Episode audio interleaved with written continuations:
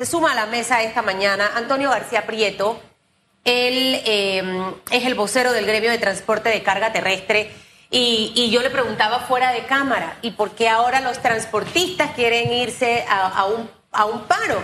Entendiendo que tienen un tope en el precio del combustible, que es bueno, y que la mesa ha logrado muchos avances, pero usted me hablaba de algo que también preocupa. Y yo le decía a, a mi esposo, nosotros que hemos soy chiricana y hemos viajado muchas veces, la mayoría de las veces por, por, transporte terrestre en nuestro carro. ¿Qué tú haces si te están lanzando piedras?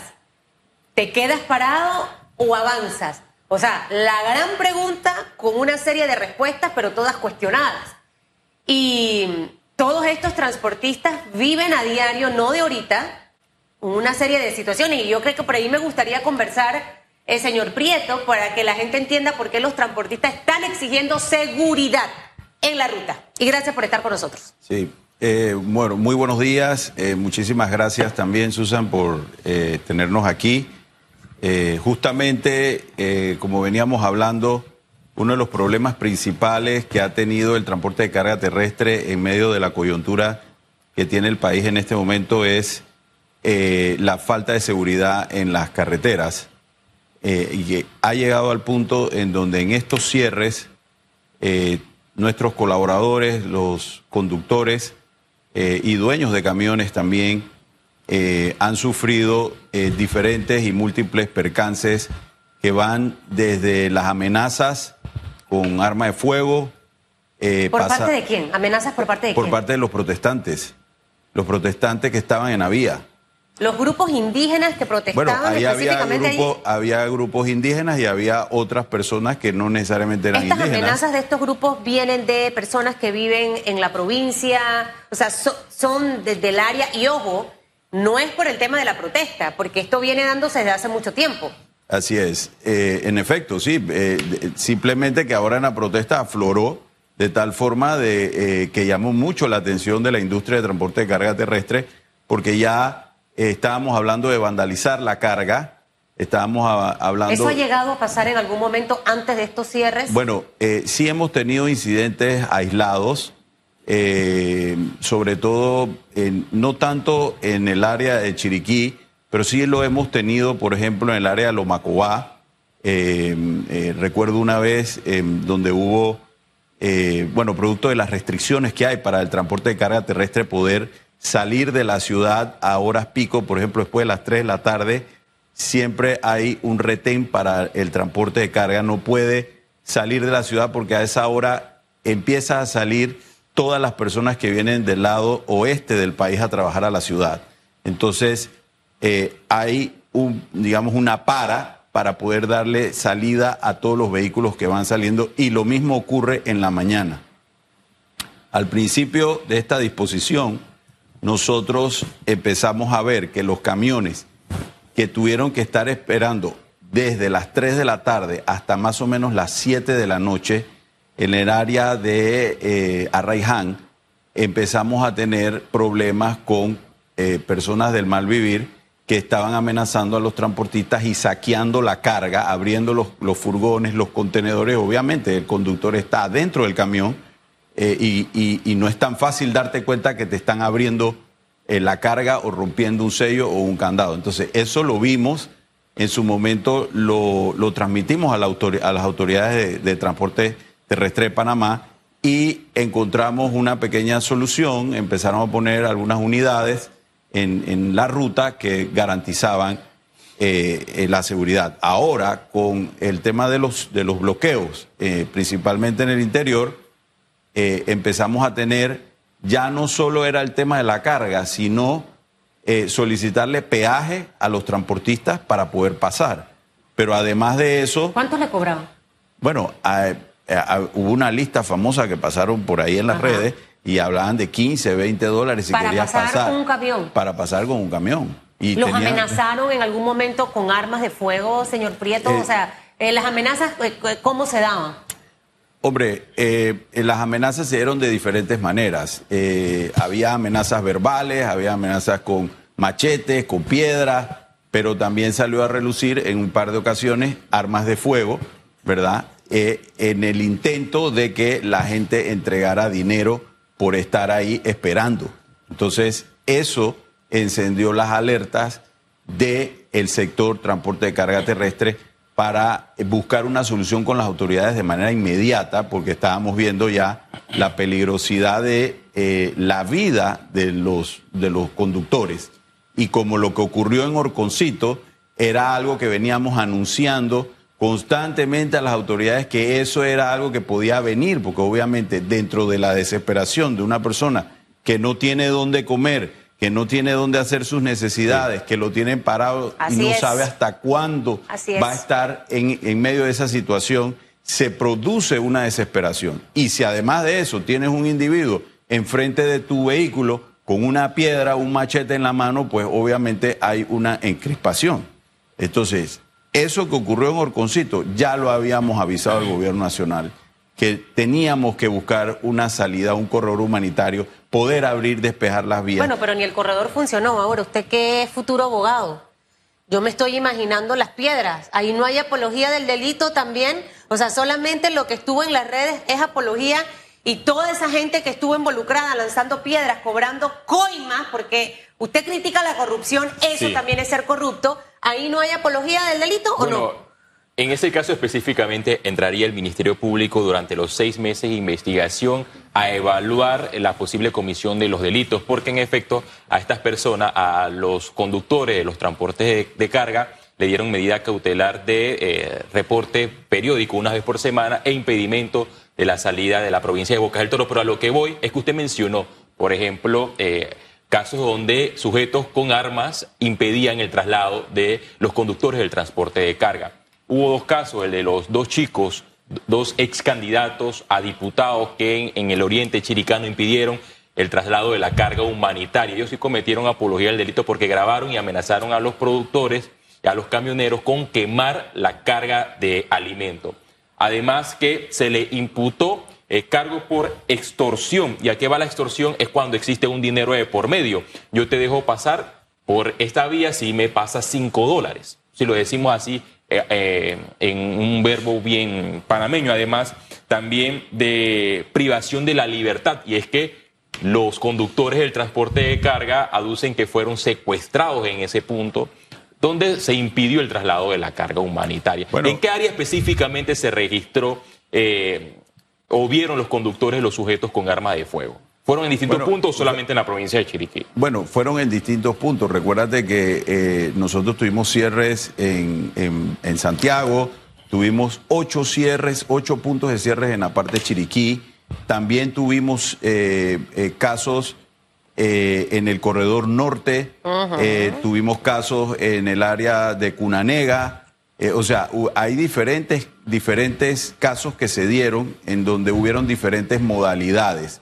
El tema de las armas de fuego se dio eh, eh, principalmente para el área del interior, en donde los, conductores que estaban estacionados formando la fila, que quizás tenían una semana, diez días de estar ahí, la gente empezó a acercarse a, a, los conductores para que abrieran sus cargas, poder sustraer mercancía de la que traía y obviamente eso no se lo van a decir verbalmente.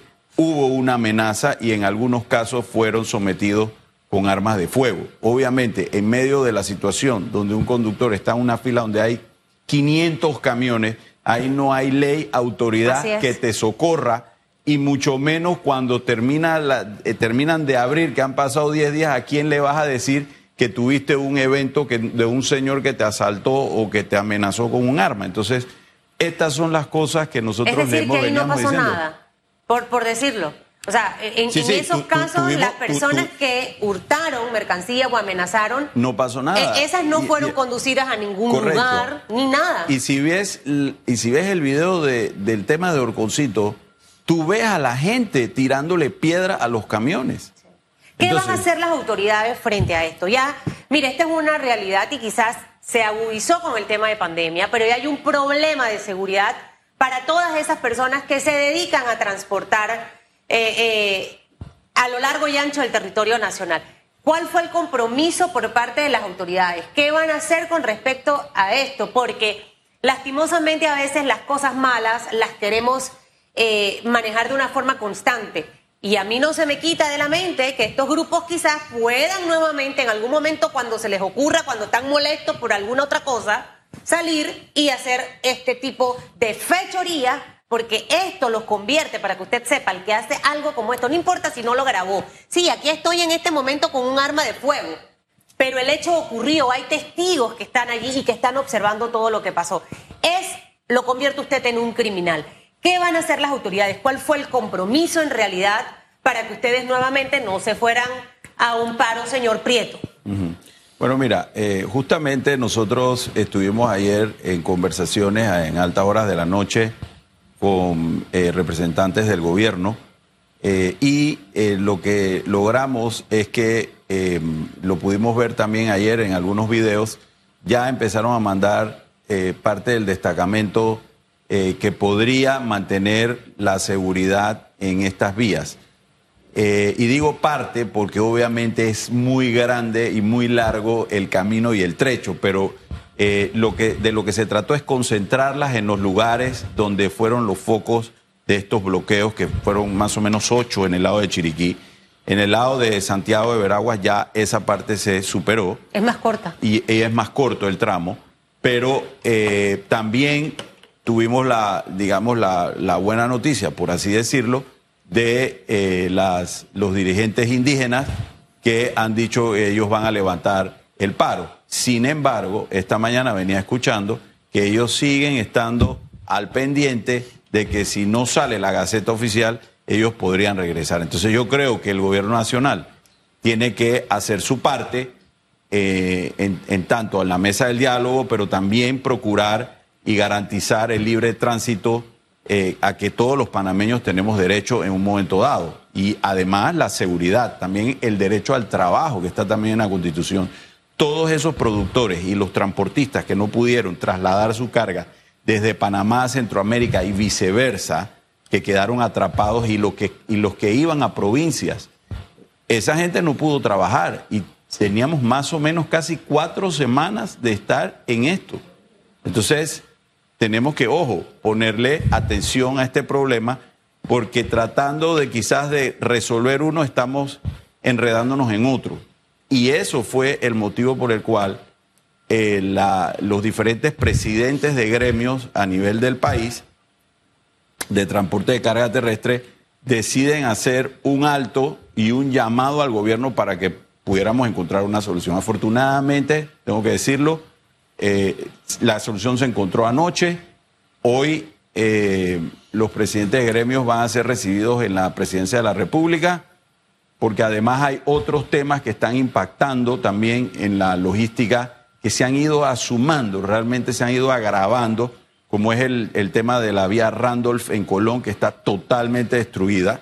Eh, están los temas de las tarifas que deben eh, eh, hay una resolución sobre tarifas mínimas que deben ser acatadas por todos los agentes logísticos del país eh, y hay una, algunas dificultades en ese sentido que han sido aprobadas, esto fue publicado en Gaceta Oficial, y hay ciertas, ciertos entes del, sector logístico que no las están cumpliendo. Entonces, hay que buscar también una solución, porque digo, las normas y las leyes son aquí para cumplirlas, ¿no? Por todos las pérdidas durante estos mm, casi cuatro semanas de, bloqueo en el sector del transporte terrestre de carga, ¿cuánto ascienden? Mira, eh, hay un cálculo que se hizo más o menos en el año 2019, poco antes de la pandemia, y ese cálculo que eh, se, se miró a través de la Contraloría hablaba más o menos de un millón de dólares, alrededor de un millón de dólares por hora de toda la, mercadería y todo el tránsito que hay entre los puertos, aeropuertos, zonas francas, eh, eh, todo lo que va hacia Centroamérica y lo que viene de Centroamérica a Panamá, más la carga de importación y exportación, pero también la carga que está de distribución local, o sea, la mercancía que llega a, un, a, una empresa y empieza a distribuirla a los diferentes supermercados, a los diferentes provincias. Y se hablaba en ese momento de cerca de un millón de dólares por hora. Obviamente... Un millón de dólares por hora. Por hora, sí. En pérdidas. En pérdidas, claro. ¿Cuántos camiones? O sea, se habla de un millón de dólares por hora, lo que genera, lo que genera, obviamente lo tienes que Si no- invertir. si no genera, si- no genera, pues es un Ahora, ¿cuántos dólares. camiones estaban varados? Y, y sabe que me trasladaba porque yo, mi familia en Chiriquí, toda en el área de Alange, Querevalo, es productora. Productoros de arroz, de ají, de yuca, zapallo. Sí. Y tengo un tío que, que viaja dos o tres veces por semana a Bocas del Toro a llevar todos sus productos. Y él no pudo llevar sus productos. Muchos de esos productos se, se dañaron. Y me dañaron. hago yo la película de cuántos panameños más. O sea, no sé si ustedes tienen esa estadística de la cantidad de camiones, transportes que se han visto afectados por, estas tres semanas. Bueno, mira, eh, es interesante porque en realidad en Panamá nunca hemos hecho un estudio en conjunto de, de toda la actividad, porque por ejemplo, esto que te acabo de mencionar no incluye eh, los productores de tierras altas, ni los productores porcinocultores, los agricultores, los ganaderos, eso que se está en movimiento no está incluido en esto, o sea que, que si tuviéramos que agregarlo, pues esa cifra sería muchísimo más eh, eh, toda esta gente que no pudo trasladar su ganado, que no pudo llevar el alimento eh, a, a- a- a, digamos, a los cerdos. El, el otro Los día lo puercos que vimos ahí. murieron en los camiones. Toda la gente, que- sí, claro. Entonces, todo ese conjunto de, de sistema logístico no está incluido en lo que te acabo de decir. O sea que sencillamente es una cifra millonaria, O sea, arriba del millón por hora. arriba del millón Arriba por del hora. millón por hora. Y, y- y definitivamente no sé, a mí me gustan mucho los números, señor Prieto, por eso es que siempre pregunto por, Sí. por el tema de los números.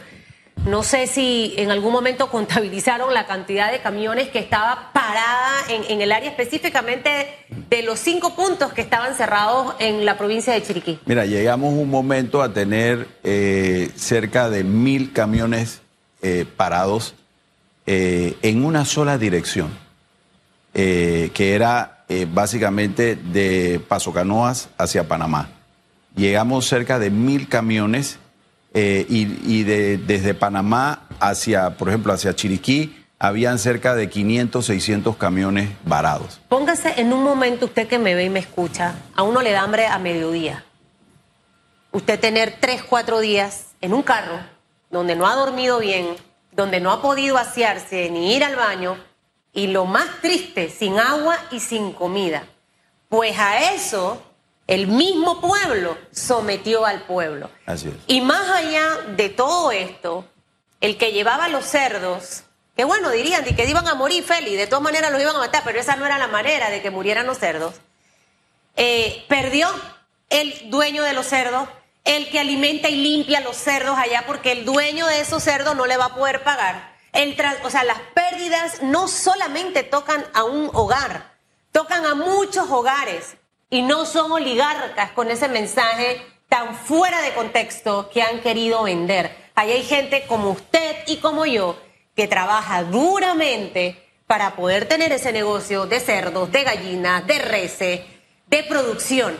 Entonces creo que, que debe haber un llamado, señor Prieto, en este momento. Eh, leía que el corredor sur estaba cerrado, que habían dos puntos donde estaban cerrando, cinta costera, eh, creo, si no estoy equivocada, son los Suntrax con las banderas rojas. Nosotros no podemos estar más en cierres. Lo que esto nos va a afectar como país no lo estamos midiendo en este momento. Correcto, mira, eh, y, quisiera, digamos, rápidamente tocar algo que se me vino a la mente ahora que hablabas de los cerdos, las gallinas.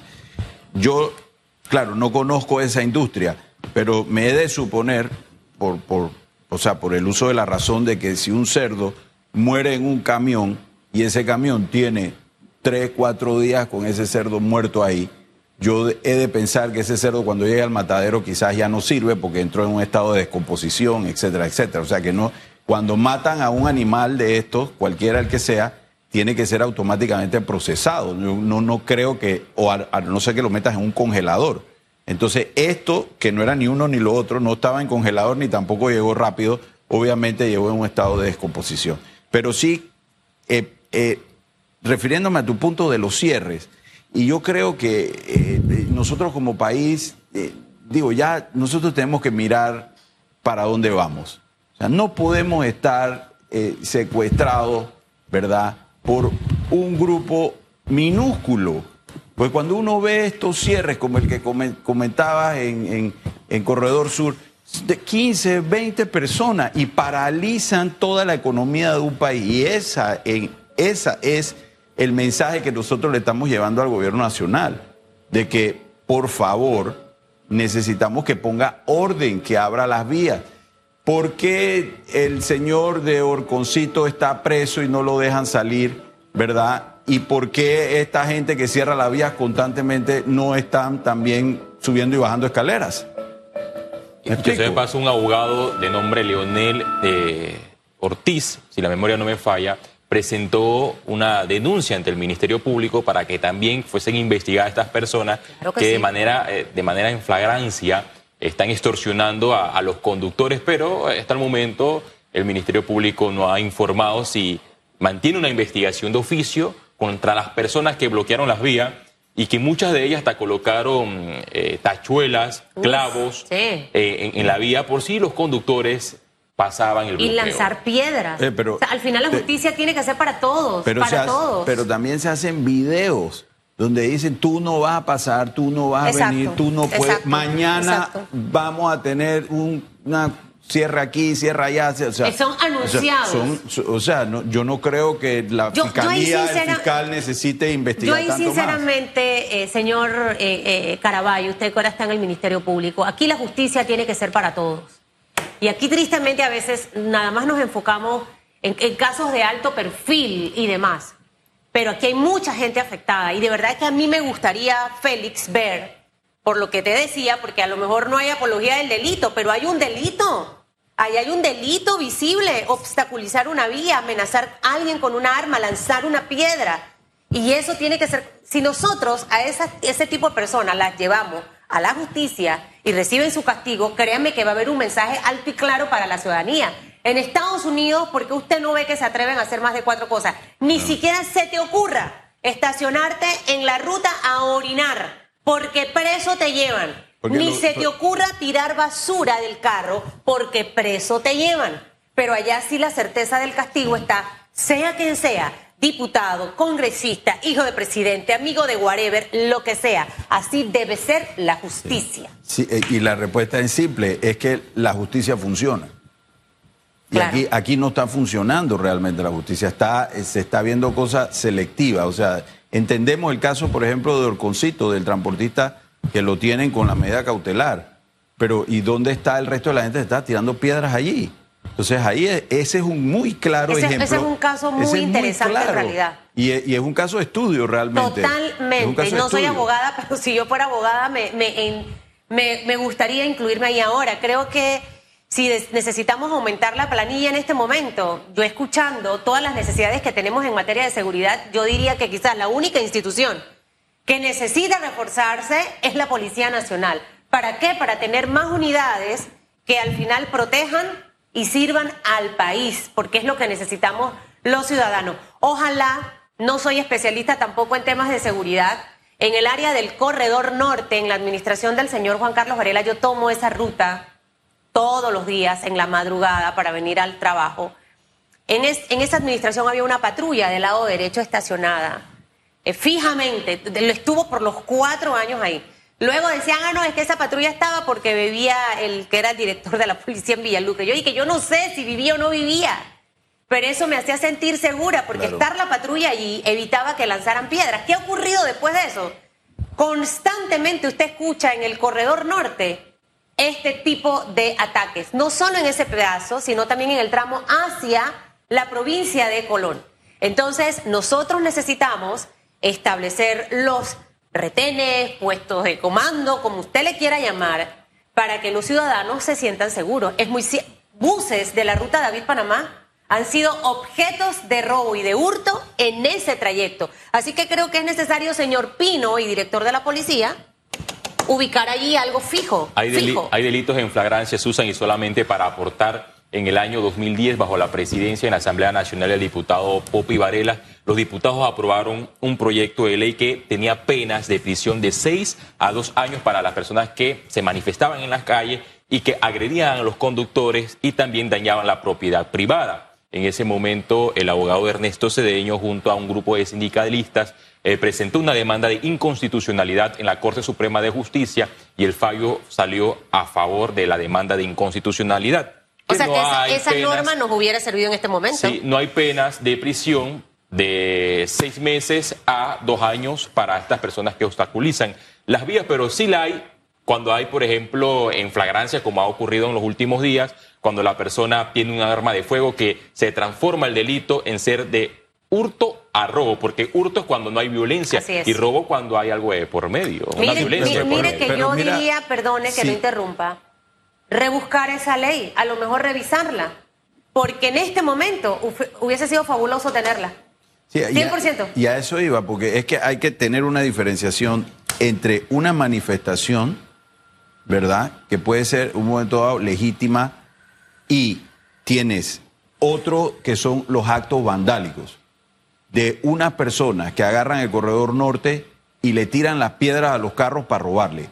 Esa gente tiene que ser procesada inmediatamente. No debemos, porque si no, entonces todo el país vamos a tener que tener un patrulla en cada esquina.